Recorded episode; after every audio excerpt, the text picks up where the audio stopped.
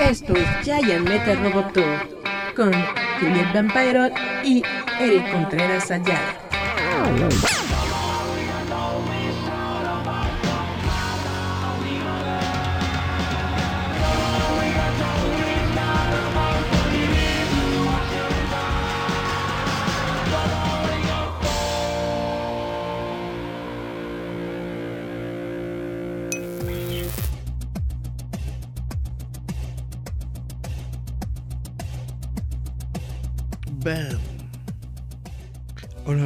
Chavos, ¿cómo están? Esto es Jay Metal Roboto, espero que se estén pasando muy bien desde cualquier lugar donde nos estén escuchando, desde sus casas, su trabajo, su celular, donde sea, espero que estén todos muy muy bien.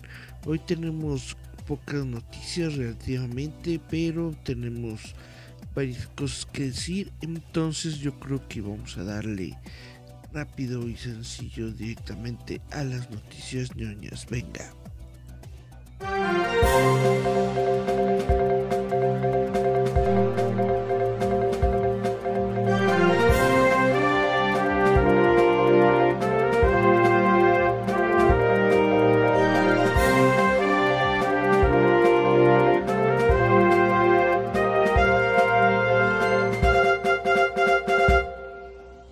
Pues resulta que algo que ya sabíamos o que se veía venir desde la serie de WandaVision es de que va a venir una serie de televisión de Wonder Man.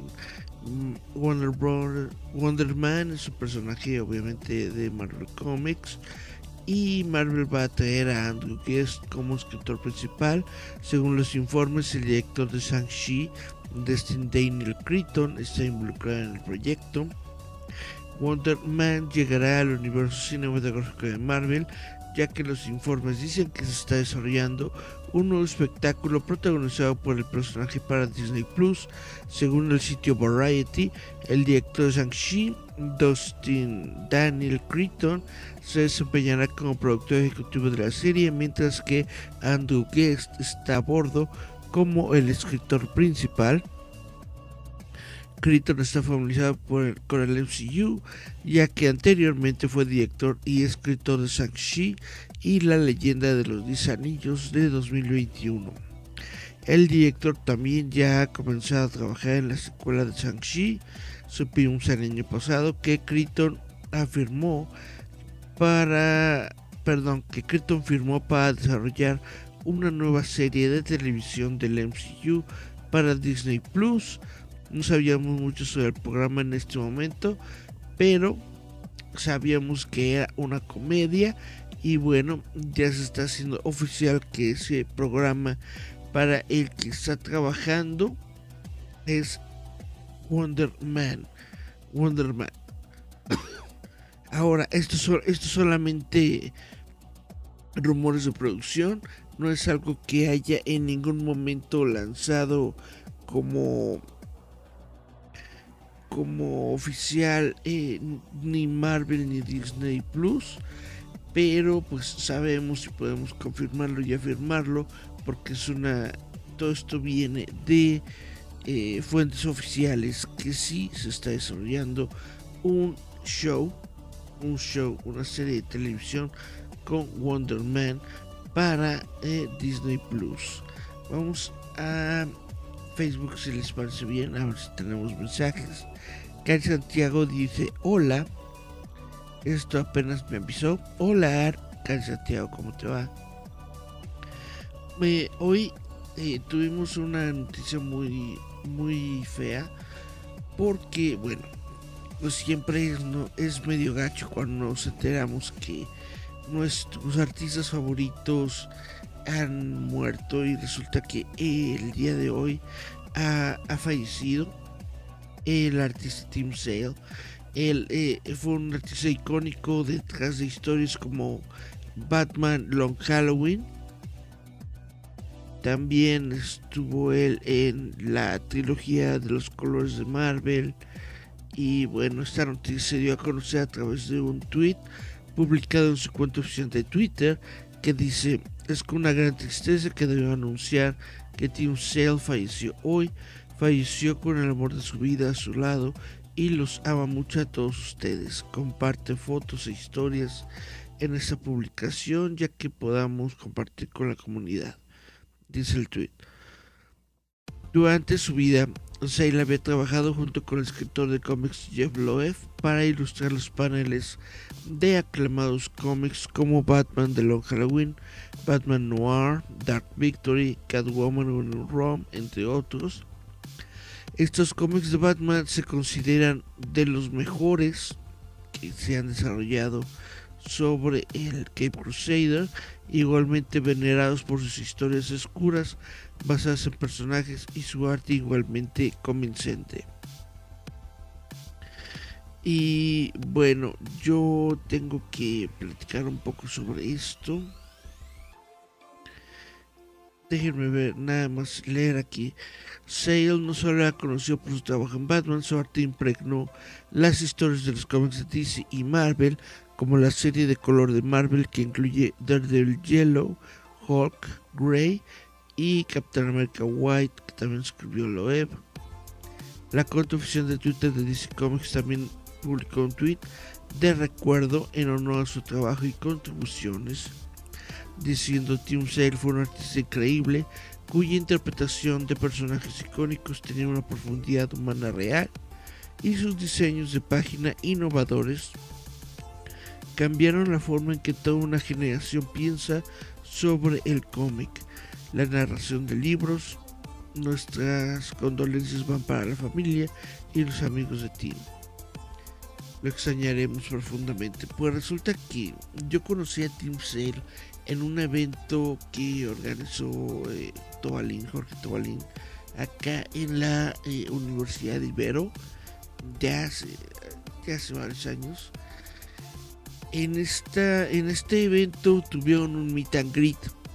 En el meet and greet obviamente eh, se encontraba Tim Sale, pude yo platicar con él, pude estar ahí un rato con él de entre las cosas que me dejó esta plática con él es que Tim Sale era una persona que tenía eh, ceguera visual.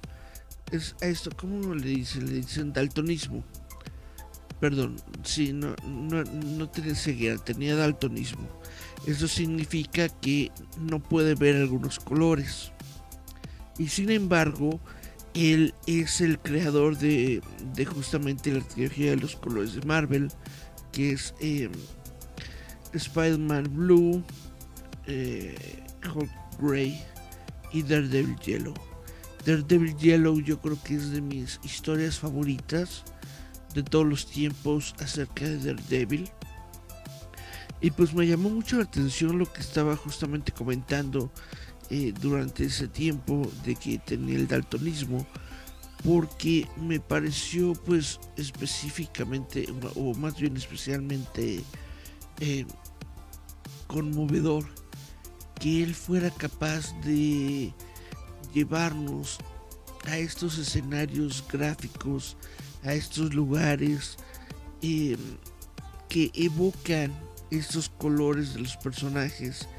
Justamente les da una notoriedad especial, les da esa nostalgia de esas historias clásicas y me pareció a mí muy interesante porque él teniendo daltonismo, él se cuando leía estos cómics eh,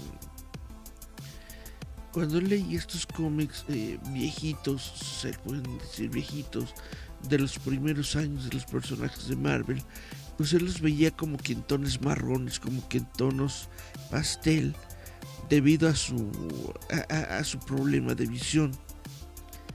Y esto dotó de una sensibilidad muy especial, de una sensibilidad diferente a todas estas historias que realizó sobre justamente los orígenes de esos personajes eh, de Marvel.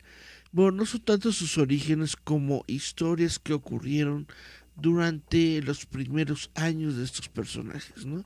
Por ejemplo, eh, la historia de Spider-Man Blue trata sobre Gwen Stacy y justamente trata sobre em, los primeros años de Spider-Man como Spider-Man y cómo se sentía él eh, por Will Stacy, cómo se sentía por ocultarle su su secreto, etcétera, etcétera.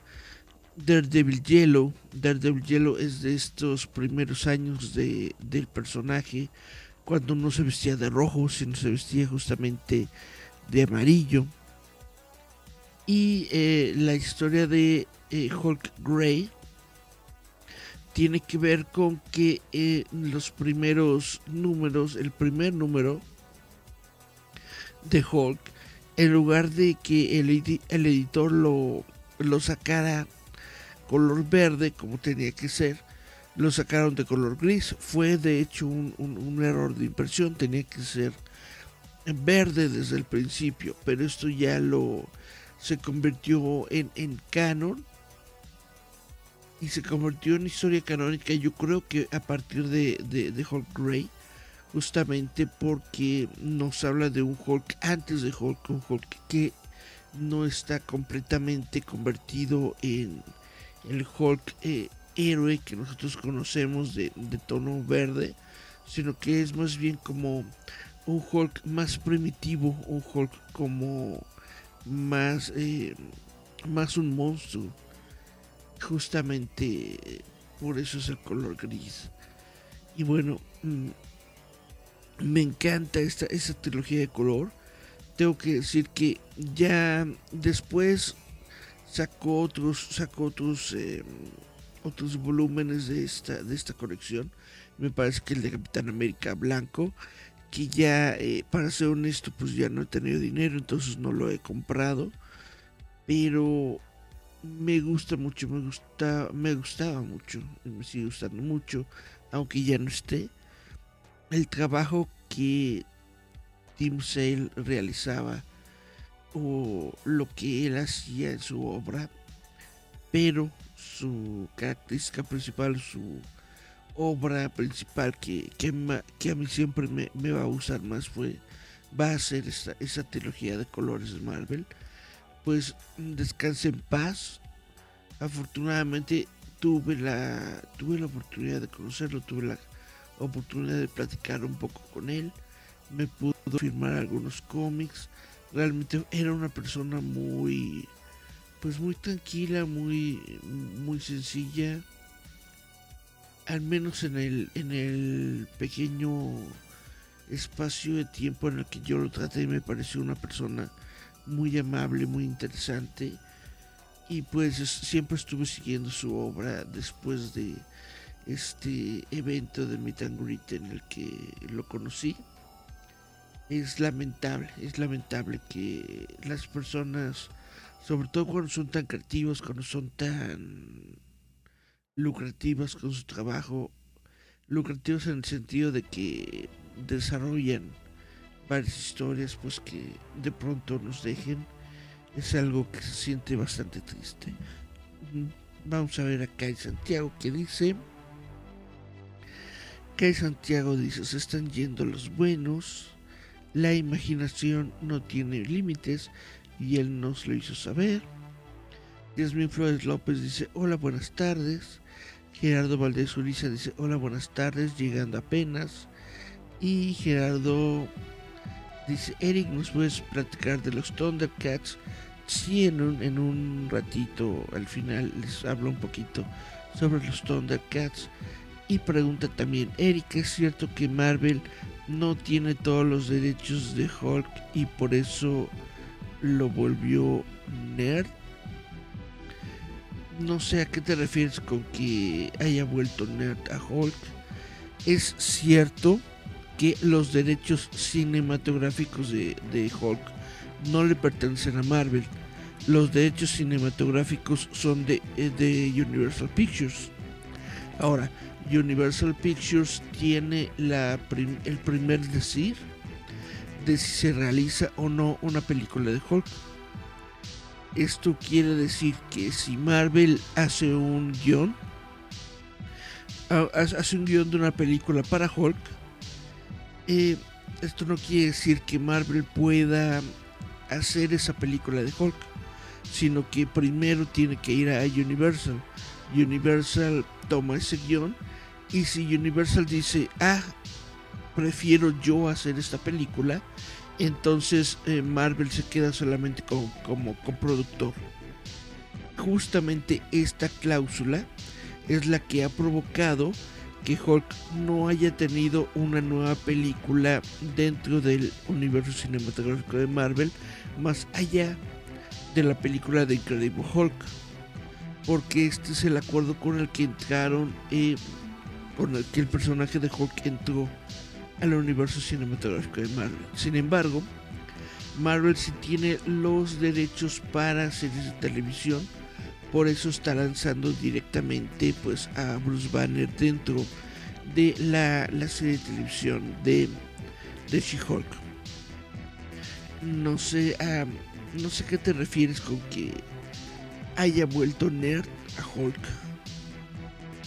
Eh, Hulk siempre ha sido nerd. Hulk es un científico. Bruce Banner es un científico. Bruce Banner es una persona que siempre eh, le interesa las personas, le interesa la vida, le interesa sobre todo la humanidad, le interesa deshacerse de ese monstruo para poder ser una, pues vaya, no ser una amenaza para la humanidad.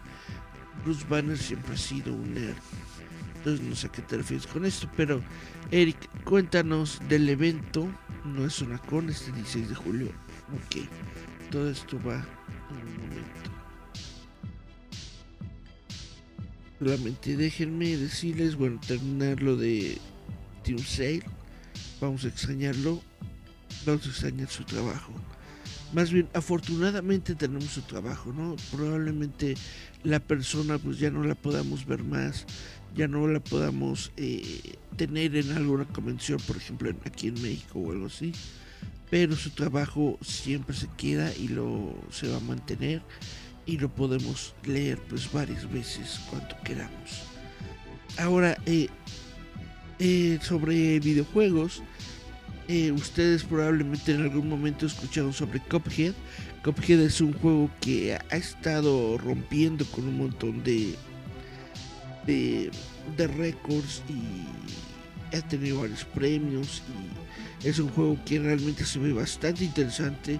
Eh, tuvo, su, tuvo una serie de televisión animada en Netflix recientemente en donde introdujeron nuevos personajes y bla bla y bueno resulta que Cuphead está lanzando The Delicious Last Course que va a ser no es una secuela del videojuego sino es un DLS que es un DLS es contenido extra que tú puedes descargar que amplía la experiencia de tu juego. Pero dice el estudio que le están metiendo tanta, vaya, tanta intensidad, tanto trabajo a la animación, que el trabajo es equivalente a todo el juego base. ¿Alguna vez has pensado en la animación dibujada a mano? En la cantidad absolutamente enorme de obras de arte que se dedica incluso a hacer un solo ciclo de caminata corta ya que el estudio MDHR ciertamente lo pensó mucho durante el desarrollo de Cuphead, luego el estudio dio la vuelta en Delicious Land Course y decidió hacer la misma cantidad de trabajo de animación nuevamente. Según Maya Molderhauer, el gran volumen de animaciones en Delicious Land Course surgió del deseo del equipo de dar vida a todo lo que había dejado en la sala de montaje de Cuphead original con una Miscalis jugable que sirvió como catalizador para el resto. Realmente queríamos experimentar con la forma de arte. Todavía no tengo un inventario ni un recuento de fotogramas, pero es comparable con todo el juego principal. Con los juegos adicionales de animación pasamos de este estilo más básico de principios de los años 30 de Disney, más cerca de fantasía. No está ni cerca de la calidad de fantasía, pero es algo por lo que nos esforzamos, algo a lo que aspiramos, dice Moldenhauer. También Moldenhauer bromea más tarde diciendo que los miembros del estudio MDHR son los reyes y reinas de la afluencia del alcance, que es una de las razones por las que Delicious Last Course es una monstruosidad de animación. Originalmente, el DLC estaba limitado a Miscaris y cinco jefes de gran tamaño, pero rápidamente se agregaron otras ideas a la mezcla, incluida una específica que Haller no puede mencionar todavía porque va a ser una sorpresa para todos. Bueno, Delicious Last Course también ofreció a sus animadores un, gran un grado diferente de libertad con diseños de jefes que no habían tenido en el juego original debido al proceso de diseño en sí. En Cuphead, Howard dice que el equipo le pidió al compositor Chris Madigan que hiciera un montón de música que luego emparejaron con cada jefe después de diseñarlo. Es un proceso que Howard describe como desorganizado, aunque admite que funciona bastante bien, dada la habilidad de Madigan y la variedad de música que se le ocurrió. Bueno, este DLC se saldrá en este año para el juego de Cuphead. Ahora les voy a hablar un poquitito sobre Star Wars porque resulta que ah, la película de Star Wars de Taika Waititi va a rechazar personajes y orígenes preexistentes para poder expandir el universo. La cuestión ahorita con Taika Waititi es que está desarrollando eh, justamente la liga de medios para su nueva película de Thor. Y justamente por eso ha estado dando recientemente algunas entrevistas. Bueno, la presidenta de Lucasfilm, Kathleen Kennedy, no estaba bromeando cuando le dijo a la revista Total Film el mes pasado que Star Wars necesitaría crear una saga completamente nueva para poder para poder volver a la pantalla grande y no solo depender de hilos del pasado. Esto es exactamente lo que Taika Waititi quiere hacer con su próxima película de Star Wars, que sea la primera película de la franquicia desde que la saga Skywalker llegó a su final en The Rise of Skywalker. Taika Waititi le dijo recientemente a Total Film que no está interesado en hacer una película con personajes e hilos argumentales preexistentes, es decir, no pienso hacer un Rogue One que se conecte directamente con una nueva esperanza, o no pienso hacer algo como Han Solo, que es que conecta justamente con, con el personaje Han Solo, sino que él tiene como objetivo crear personajes nuevos crear mundos nuevos y expandir el mundo de Star Wars con su, con su nueva película. Dice, mira, creo que para que el universo de Star Wars se expanda, tiene que expandirse. No creo que sirva de nada en el universo de Star Wars haciendo una película en la que todos digan, oh genial, bueno, estos son los planos del halcón milenario. Ah, esta es la abuela de Chewbacca todo esto es independiente, eso es genial, aunque me gustaría tomar algo nuevo y crear algunos personajes nuevos y simplemente expandir el mundo, de lo contrario, parece que es una historia muy pequeña.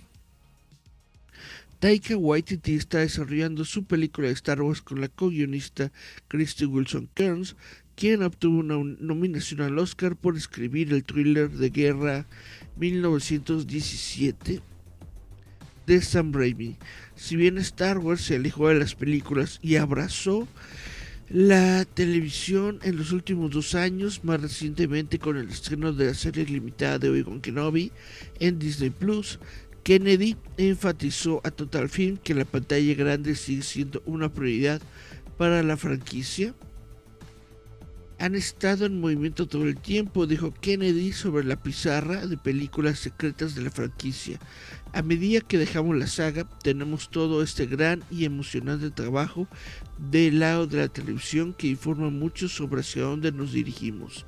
Queremos ser muy intencionales al respecto y tenemos un gran talento con el que estamos trabajando.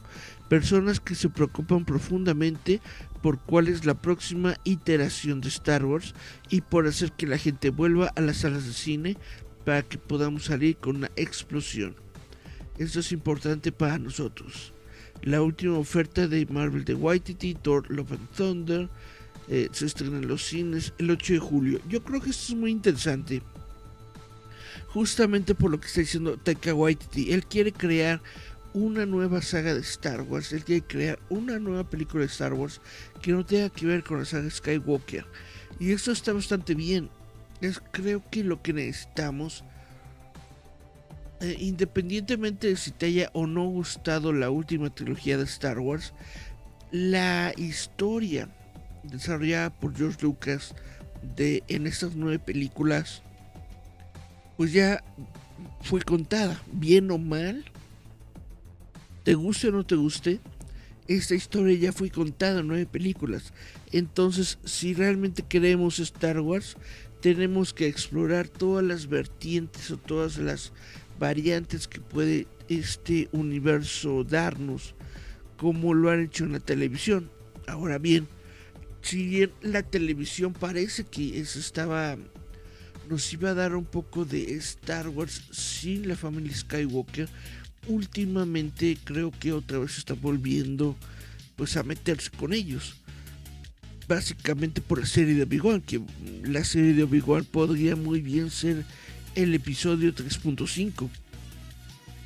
Es una historia que se, que se realiza justamente en medio de esos dos episodios y que nos está volviendo a hablar de Obi-Wan Kenobi, que nos está volviendo a hablar de su entrenamiento con Anakin Skywalker, que nos está volviendo a hablar de los Jedi y específicamente nos está volviendo a hablar sobre los sobre los gemelos es decir, Leia y Luke Skywalker. Entonces, realmente, básicamente es una serie de televisión dentro del universo, dentro de, de la familia Skywalker. Esa serie de Obi-Wan Kenobi. Mientras que, por ejemplo, la serie de Mandalorian y la serie de Boba Fett están dentro de Star Wars, pero no están dentro de la historia de Skywalker directamente. Sí aparece Luke Skywalker, pero solamente es un personaje eh, secundario. O es un personaje pues que se encuentra ahí, ¿no? Que se encuentra en el mundo de Star Wars, pero la historia no corre a partir de él. Esto es algo interesante y yo creo que es hacia donde se tiene que dirigir Star Wars en el futuro. Ahora, la siguiente nota la quería comentar porque mm, cierta persona me dijo en su momento que la película de Chip Dale a nadie le importaba, que no iba a ser absolutamente nada. Y resulta que según eh, el Nielsen Streaming Top 10, que muestra justamente las 10 eh, grandes películas o las 10 películas con mayor eh, rating de streaming, según el sitio Nielsen, dice que Chip Dale Rescue Rangers se está convirtiendo en la película número 2. Es decir, está en el segundo puesto de streaming de, de, de, esos tiempos. Después de tres semanas seguidas, en la posición número 1, eh, Ozark, eh, o la última parte del programa de Ozark finalmente terminó su reinado. Ahora en el en el número 2 con más de 1.100 millones de minutos entre el 16 y el 22 de mayo se encuentra esta serie de televisión, perdón, esta película de Chip Dale, Rescue Rangers, em, con 594 millones de minutos vistos después de su estreno de, lanzamiento en Disney Plus el 16 de mayo. Y bueno, esto deja muy bien a, eh, al menos por el momento, deja muy bien a Disney Plus, deja muy bien al estudio Disney, porque netamente es una película muy buena, muy bien realizada, muy buena animación, muy buenas eh, eh, actuaciones. Y bueno, las ardillitas listadas antropomórficas apareció por primera vez en un cortometraje de Disney en 1943 y otros otros proyectos que se encuentran en el top 10 está la serie limitada biográfica Candy también está la serie The Circle está Outlander está la serie de... Bueno, obviamente eh, están todas las buenas como em, Stranger Things, está A Perfect Pairing, está Senior Year, está Cocomelon, está NCSI y está Criminal Minds. Bueno, hay varias, varias, varias series interesantes que se encuentran en el, eh, en los, en el top 10 de rating de este sitio web que se llama Nielsen, que si no lo conocen se los recomiendo, justamente Nielsen se dedica a medir todos los ratings de la televisión y de los, los shows de todo lo que nosotros vemos en la televisión. Ahora sí, vamos a darle a lo que me están pidiendo Dice Cari, es la serie que no vi. Cari dice, subió de puesto por lo mismo de todos los cameos que entonces generó curiosidad. No. Bueno, no sé si es por los cameos o por sí misma, pero en, sus momentos se encuentra en el número 2 de streaming. Vamos pues a hablar de lo que me están pidiendo. Me está pidiendo Gerardo que platique de los Thundercats. Durante esta semana, y de hecho durante ya este, la semana pasada, estaba, durante la semana pasada salió una imagen que de hecho publiqué en Roboto, por ahí la pueden ver en nuestro Facebook de eh, facebook.com diagonal roboto mx, en donde mostraron un fanart. Este fanart decía, eh, nueva serie viene a Xbox, eh, no, perdón, HBO Max, ¿no? Obviamente era completamente falso, no hay una nueva serie de, de Thundercats ni anunciada, ni realizada, ni nada. Lo último que se realizó sobre Thundercats fue la serie de televisión para Cartoon Network Thundercats Roar y de ahí no se ha realizado absolutamente ningún otro proyecto pero muchas páginas de estas de supuestas noticias, entre comillas, de Facebook, tomaron ese fanart, tomaron ese fanart con el logo de HBO Max y lo empezaron a, a poner en todas partes diciendo que iba a haber una nueva serie de Thundercats. Nosotros lo dijimos, no es cierto, no hay una serie nueva de Thundercats, no hay nada nuevo sobre Thundercats. Lo único que hubo esta semana y que pasó sin pena ni gloria es que la serie original de Thundercats está disponible para quien la quiera ver en HBO Max. Ahora, em, dice em, Gerardo que hubo una controversia justamente por eso, que porque la serie es, es la misma serie de siempre. En ningún momento HBO anunció algo que no fuera eso. De hecho, HBO oficialmente en ningún momento anunció que iban a meter a Thundercats dentro de dentro de su plataforma.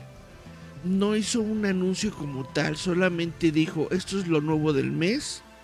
Lanzó una lista y en esa lista ahí estaba Thundercats, es decir, que ni siquiera a HBO o las personas dentro de Warner les interesa si está o no está Thundercats dentro de su programación. Es simplemente de lo nuevo que hay este mes.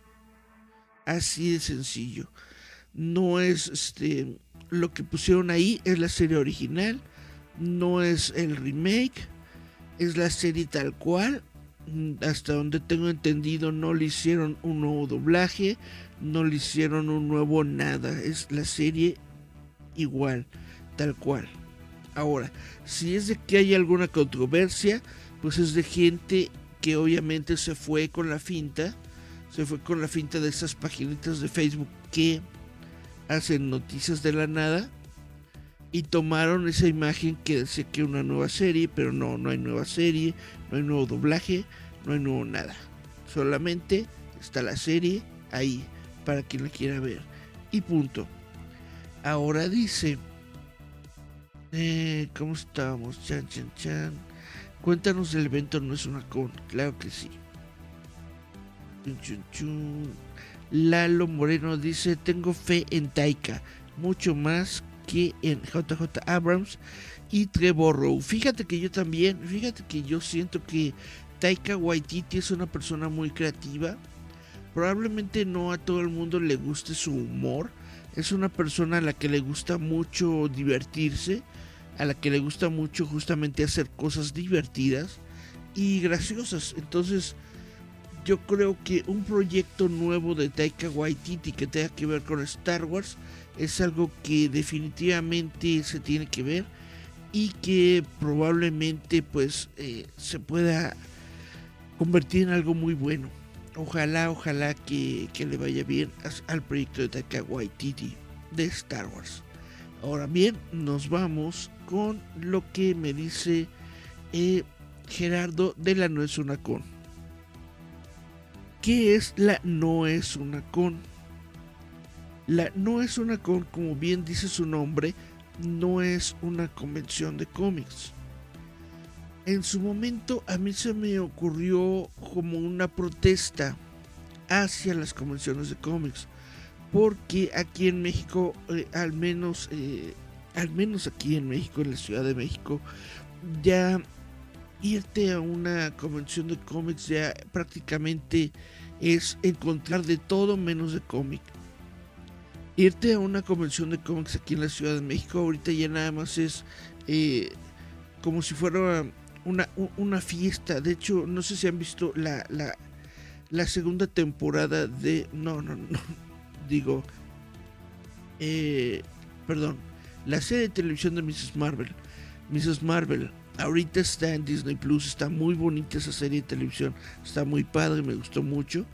Pero aparece de que se van a una convención de cómics. Y ese evento al que van, más que una convención de cómics, parece un rave de cómics, porque parece como una fiesta en donde solamente colocan eh, stand-ups para que te tomes fotos, para que hagas tus TikToks y ya no pare de contar. No hay mesas con expositores, no hay mesas vendiendo cómics, no hay mesas vendiendo juguetitos de del MCU o algo así, nada de eso.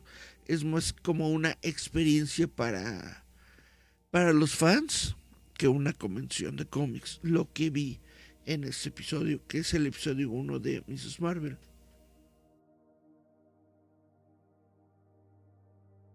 Y aunque tengo que ser honesto y decir que no he, no he ido a la, a, la mole últimamente, siento que así se está convirtiendo pues la, la convención de cómics.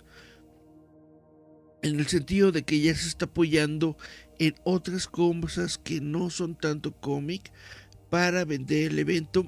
Y no estoy diciendo que eso está mal, está muy bien, está perfecto.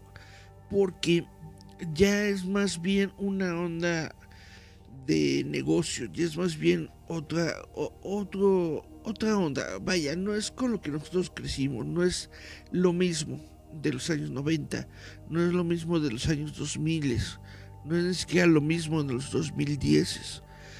Ya ahorita el público es completamente diferente y está buscando cosas completamente diferentes. Si llenan el evento de youtubers, pues allá ellos, ¿no? Eso es lo que está vendiendo, eso es lo que está buscando la gente. Si llenan el evento de influencers y todo esto, pues allá ellos, ¿no? Eso es lo que ahorita los chavos están buscando.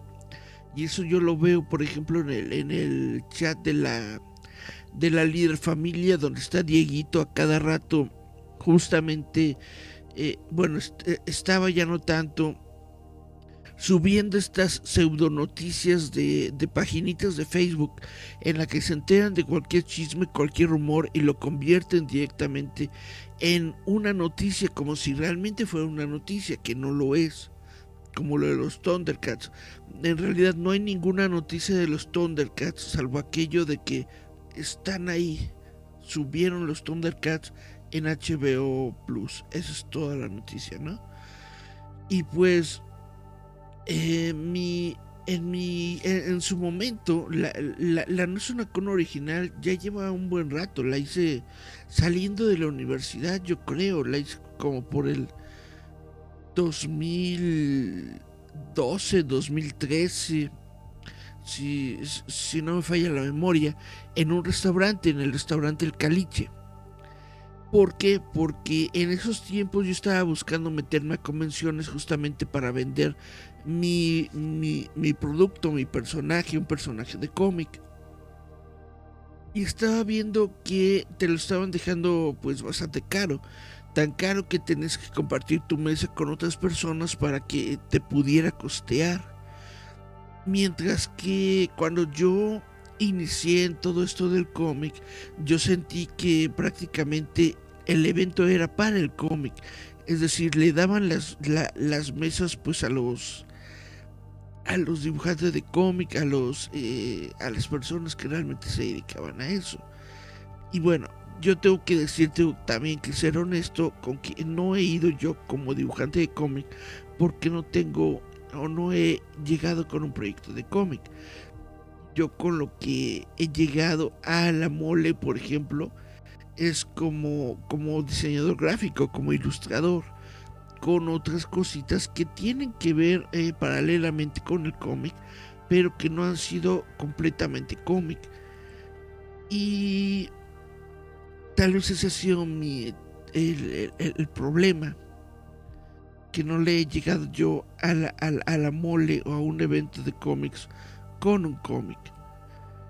Pero bueno, la, la No es una com surgió con esta con esta crítica que yo tenía de que necesitamos en México un evento pues que se dedique otra vez al cómic o que le ponga importancia al cómic. Afortunadamente, y por lo que ya no estaba yo desarrollando la, la No es una con, es porque paulatinamente fueron comenzando a salir eventos que ya le dedicaban un poco más de espacio al cómic, como lo que tuvimos justamente el fin de semana pasado, que fue el de multiversos allí en el Museo Nacional de la, de, la Ciudad de México, que fue un encuentro directamente de cómic, puro cómic y puro cómic mexicano. Realmente pues se, ve, se ve que estuvo bastante genial. Y justamente por la proliferación de esos eventos, pues ya no, ya no he desarrollado tanto este proyecto de No es una con. El No es una con original se desarrolló justamente como eh, este, como una variante de este evento que les había platicado al inicio, que yo tuve el, agrado de, haber participado, que me parece que fue organizado por Jorge Tobalín allá en la Universidad Ibero, en donde justamente trajeron artistas de cómics directamente de los Estados Unidos y desarrollaron con, con ellos Meet and Greet. ¿Qué es un Meet and Greet? Te ponen al artista de cómic directamente en una, en una mesa y tú llegas a él, te dan unos 10 minutos o 15 minutos o una cosa así. Y tú estás durante esos 10 minutos con el artista. Platicas con él o le, le, le invitas un cafecito, etcétera, etcétera. Si traes cómics te los va firmando. Es decir, es algo, es una experiencia muy interesante lo, lo de un meet and. Porque es una convivencia más, más, eh, ¿cómo decirlo? Más amena, más eh, íntima con esta persona que tú conoces que desarrolló determinado cómic de tu infancia, ¿no? Entonces me ocurrió algo así, pero con artistas mexicanos. En el primer, eh, en la primera no es una con, pues justamente lo, esa es la, la, intención que yo tenía, que la gente que llegara a la convención pudiera llegar a la mesa con el artista, pero no solamente a decirle, ah, ya, este, dame tus cómics y se acabó, ¿no? Sino estar con él un ratito, platicar con él un ratito, darte el tiempo de conocer a la persona, más allá de conocer su cómic. Esto es la, la, intención que yo tenía y esta es la intención justamente de, de la Nación Con. Ya después eh, el mismo eh, eh, amiguito que tenía yo, Rubén Armenta, creador de, las desventuras del monito, en su momento me dijo que debido a la, a, la Con, a él se le ocurrió hacer su propio evento que era con monitos. Yo dije, pues adelante, menos trabajo para mí. Porque yo la verdad soy una persona muy, muy antisocial y estar haciendo eventos pues como que tampoco es, es lo mío, ¿no? Yo dije, adelante, adelante, si quieren hacer eventos, háganlos. Yo me lavo las manos y me desaparezco del medio. No tengo ningún problema desapareciéndome del medio, ¿no? Pero eh, después llegó la pandemia. Llegó la pandemia y yo dije, ah, sería interesante, aunque no podemos hacer un evento presencial, pues que podamos por lo menos eh, dar a conocer productos de personas como Gerardo Valdés Uriza, que está desarrollando su, su proyecto de líder fantasma y en esos momentos estaba apenas iniciando con sus transmisiones en vivo de, de líder fantasma todos los jueves. Decir ah mira pues aquí está aquí está esta persona. Todavía está vivo todavía le está echando ganas todavía le está tratando de sacar adelante su trabajo. Vamos a darle una plataforma para que pueda conocer a más gente entonces sacamos la segunda edición de la No es una con, que era más bien una onda virtual, ¿no? En donde me acerqué yo a, varios compas y les pedí que hablaran de su proyecto como si fuera una exposición que expusieran su proyecto por unos cuantos minutos. Y pues eso fue eso fue lo que hicieron. Hicimos un video largo en donde varios artistas de cómic se pusieron a hablar, bueno, no solamente de cómic, eh, son artistas de eh, narrativa gráfica en general que se ponen a hablar sobre sus proyectos y ya. Y bueno, en este, en, este año, en este año 2022, me está pidiendo Gerardo Valdezuriza que vuelva a hacer una No es una con. Y, y, vuelvo a decir, yo no soy una persona muy... Eh, no soy una persona muy sociable, no soy una persona muy, muy agradable con quien está, ni nada de eso. Realmente no, no me gusta mucho esto de armar eventos, pero pues si la gente me lo pide, yo trato de, trato de darles algo y trato de darles un poco de mi tiempo y pues por eso estamos armando. Esta no es una con tercera edición Ahora, ¿en dónde la estamos armando? La estamos armando en donde se armó la LeaderCon, que es en el Trooper Gourmet. Trooper Gourmet es un restaurante temático de Star Wars que se encuentra en la calle de Antillas 502 en la colonia Portales de la Ciudad de México. Pero sigue exactamente la misma temática, sigue exactamente la misma onda Dela no es una con, es decir, es un encuentro de artistas gráficos.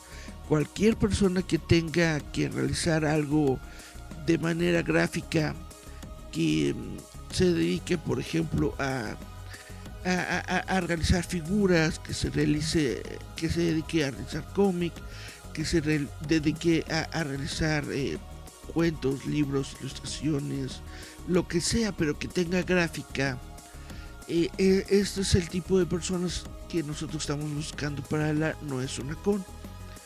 No es una con se va a desarrollar aquí en este lugar el día 16 de julio del año 2022. ¿Por qué se va a desarrollar el 16 de julio? Porque el 16 de julio también resulta que es el, eh, el aniversario de Roboto. Es decir, esto que estamos aquí nosotros haciendo, bueno, que estoy yo aquí haciendo justamente frente a ustedes en este momento, ya lleva eh, seis años, este ya es su sexto año. el 16 de julio exactamente celebra su sexto aniversario. Entonces lo estamos haciendo a manera de una celebración del sexto año de Roboto y a manera de celebración pues del cómic en general o del artista gráfico mexicano en general.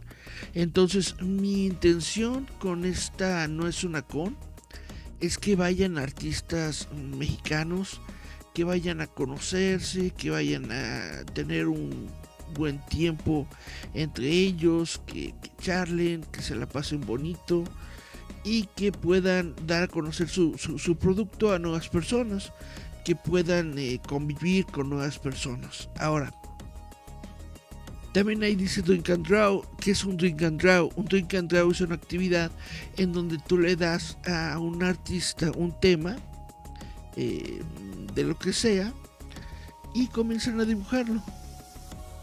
Les das un tiempo determinado, ¿no? Le dices, eh, no sé, un minotauro en 10 minutos. Y entonces ahí van todos, la la la, así, qué bonito, hacen su minotauro, ¿no? Y entonces todos estos dibujitos los podemos nosotros dejar ahí en el lugar. Lo que se ha hecho eh, con diferentes eh, eventos de Drink anteriores es de que a veces se forma una, una, hoja de papel grande, eh, gigante, al menos de unos dos metros, una cosa así, que se deja en el lugar en donde todos los artistas llegan y se pueden agarabatear ahí, ¿no? Y ya le dejan la hoja en el lugar. En el lugar este, normalmente son restaurantes o cosas así. Pues ya sabrán qué hacen con ello. A veces lo, recortan y van este, enmarcando pieza determinados eh, pedacitos de la hoja o a veces este, toman toda la hoja completa y la exponen en algún lugar, en alguna de las paredes del lugar. O eh, lo que hicimos en el caliche fue directamente repartir hojas, repartir hojas eh, tamaño carta que tenían el, logo del evento, se las dimos a los dibujantes, los dibujantes dibujaron lo que les dio la gana y ya eh, la gente bueno, bueno, dependió de muchas circunstancias, ¿no?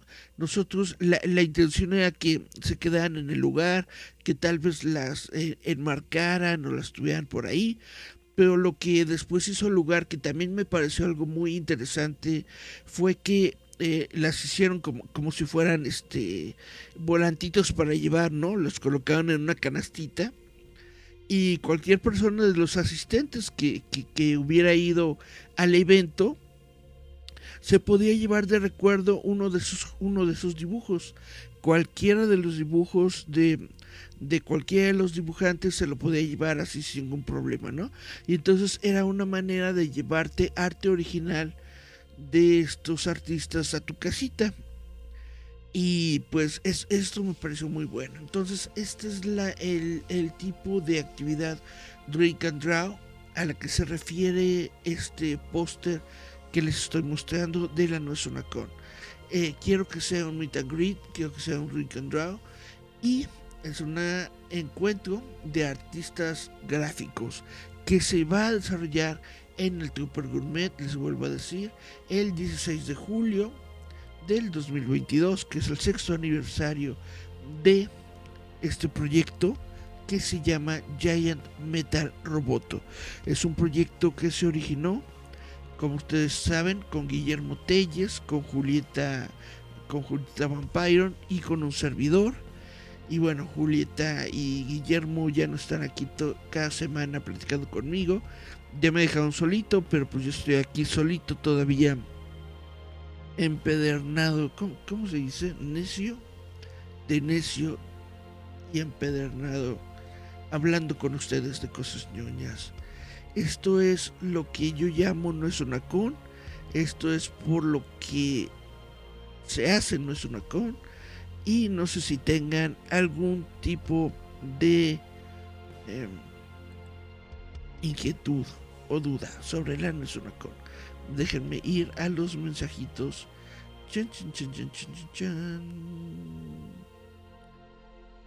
Me quedé en este de Lalo Moreno. Luego el siguiente dice. Ah, Cari Santiago, empiezo a creer que no pertenezco en el concepto de la no es una con. Dice Sofía so, Sonibet, por poquito y me ponen falta. Dice Cari Santiago, no inventes, es en serio que es aniversario de Roboto. Es, eh, es aniversario de Roboto, el sexto aniversario. Dice Gerardo Valdés, sí hay que celebrarlo. Dice Sonibet, eh, ah, contestando de que era aniversario de Roboto, sí. Dice, se oye muy padre esta actividad. Dices, tenemos esta actividad en la No es una con, es lo que yo quiero. Y dices, ahora nos tienes a nosotros haciéndote compañía. Muchas gracias, Ivette, por hacer compañía, porque si no, pues estaría yo aquí hablándole al, al, al vacío. Mira, eh, quiero eh, responderle a Cal Santiago, que dice que... que dice? Empiezo a creer que no pertenezco en el concepto de la no es una.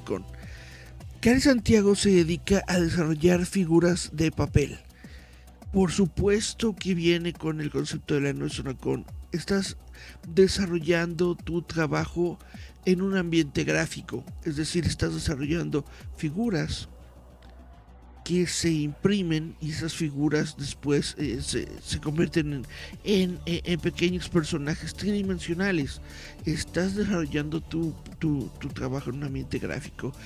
Definitivamente puedes participar y de hecho me gustaría mucho que participaras y que fueras parte de la No Con y que nuevas personas comiencen a conocerte no solamente a ti, sino que comiencen a, conocer tu trabajo y todo lo que tú haces. No solamente vaya, son, son las figuras. Yo he visto por ahí que haces este también con. ¿Cómo se llama esto? Fieltro. Creo que es fieltro, ¿no? De, de hacer personajitos. Realmente, pues de eso se trata. No, no tienes que ser forzosamente eh, creador de cómic. Yo hablo mucho sobre cómic porque es lo que a mí me gusta y es donde te, tengo algunos a, tengo algunos amigos que hacen hacen cómic, ¿no? Pero el cómic no lo es todo y eh, pues definitivamente es muy importante mantener a nuestros artistas gráficos, darles un espacio, darles una manera de desarrollarse, darles una manera de dar a conocer su trabajo y justamente por eso es que realmente, realmente creo que Cali Santiago tienes que estar en la No es una con. Tienes que estar ahí para pues que conozcas a la gente, para que conozcas nuevas personas, para que te lleves nuevos clientes quizás, para que te lleves nuevas ideas quizás, eh, estando con, con otras personas que se dedican también a todo este ambiente gráfico. Y pues si se puede también le, le, entrarle al, al ¿por qué no? Eh, sea, sea cual sea tu, tu, tu, tu, nivel de tu nivel de dibujo, tu nivel de abstracción gráfico, tú puedes llegar y, y, hacer algo, porque justamente en, en, en, otros eventos, por ejemplo, yo he tenido eh, diseñadores gráficos y bueno, ser diseñador gráfico no siempre significa saber dibujar. Y sin embargo, un diseñador gráfico tiene como que la capacidad de hacer algún tipo de, de muñequito, de cosita por ahí, ¿no? Entonces en el Drink and Draw, aunque no sea la gran obra de arte, el poder desarrollar, aunque sea un sketchito, poder desarrollar, no sé, un pequeño eh, esbozo, lo que sea, que tenga que ver con el tema, con el tema de, del evento, con el tema que se esté dando en ese momento, pues es interesante. Lo importante es participar, lo importante es que te diviertas, lo importante es estar a gusto. Y pues de eso, de eso es de lo que se trata. La no es una con. La una con no tiene ninguna pretensión, no pretende ser el gran evento, no pretende ser em, para solo unos cuantos, o sea, no, no somos inclusivos, no pretendemos nosotros absolutamente nada más que divertirnos. Y pues por eso tienes que estar en la nuestra con. Chan, chan, chan. ¿Qué más tenemos de, de, mensajes? Dice Cari Santiago, gracias. Por supuesto que estaré ahí. Y dice Cari Santiago, pero no sé dibujar. Pues no todos sabemos dibujar y ahí estamos en el mundo. Venimos aquí para abstraer, aunque sea las ideas un poco. Eh, ¿Cómo vamos? Ay, ya, ya son las 7 de la noche, no sé qué más quieran ustedes platicar. Yo lo único que tengo aquí, lo último que tengo como nota de este día es eh, que, que ya definitivamente nos estamos despidiendo del Internet Explorer.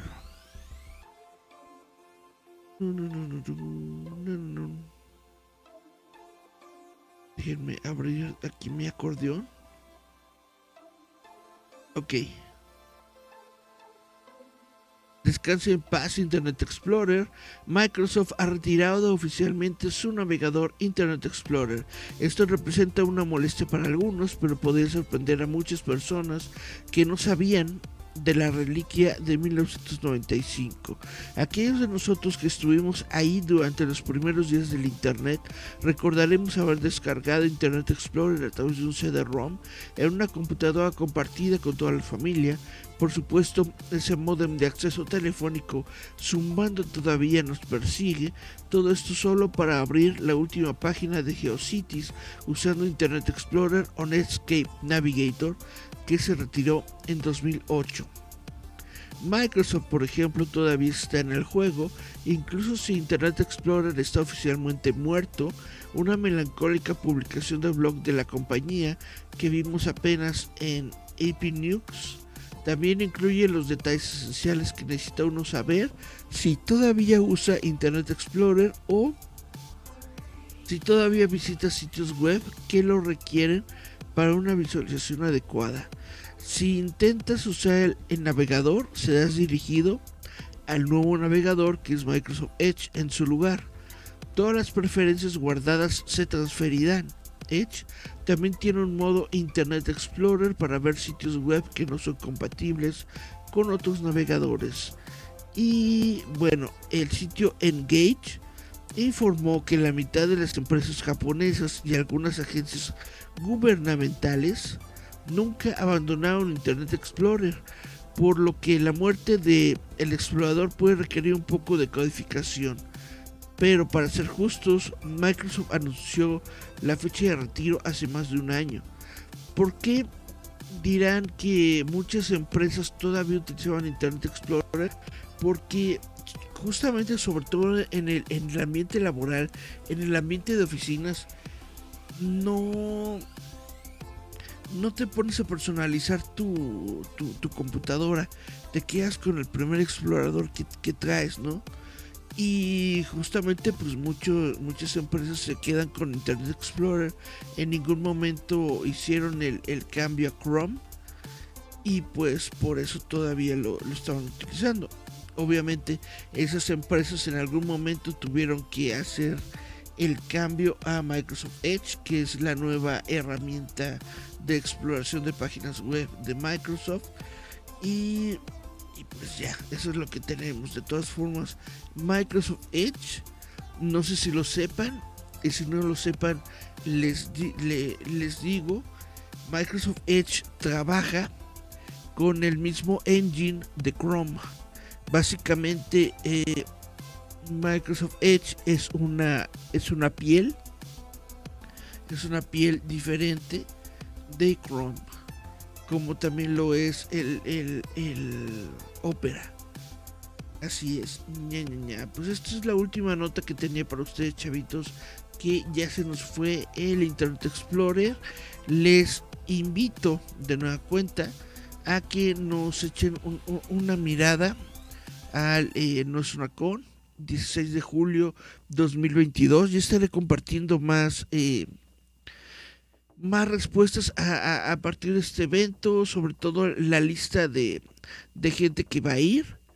Es, es mi intención justamente tener una, lista pequeña de, gente, porque tampoco es un lugar muy, muy grande el que vamos a tener, entonces solamente tenemos como unos 10, 15 espacios a lo mucho y pues vamos a tratar de darle esos 10, 15 espacios a gente que realmente quiera, quiera ir, que quiera estar con nosotros en, en, la Con. Así que les estaremos diciendo eh, de aquí al 16 de julio quienes están invitados o quienes están formando partes de este cartel de la No y además también les estaré diciendo qué tipo de actividades vamos a desarrollar por el sexto aniversario de, eh, Metal Roboto.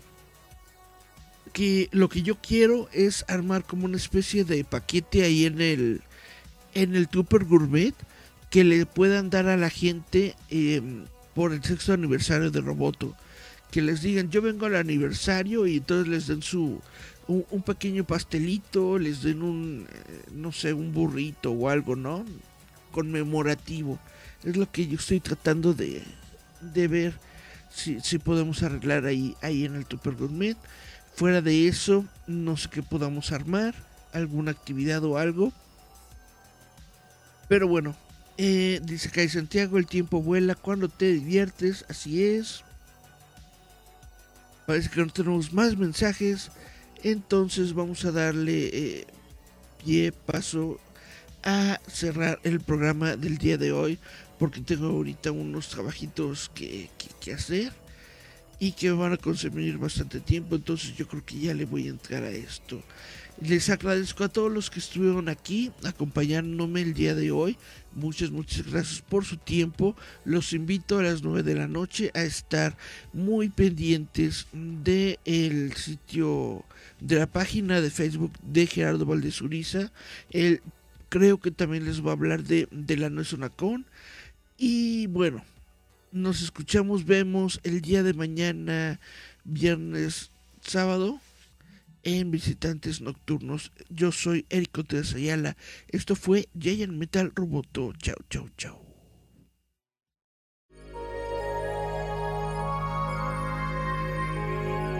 Estás escuchando Giant Metal Roboto. Yeah.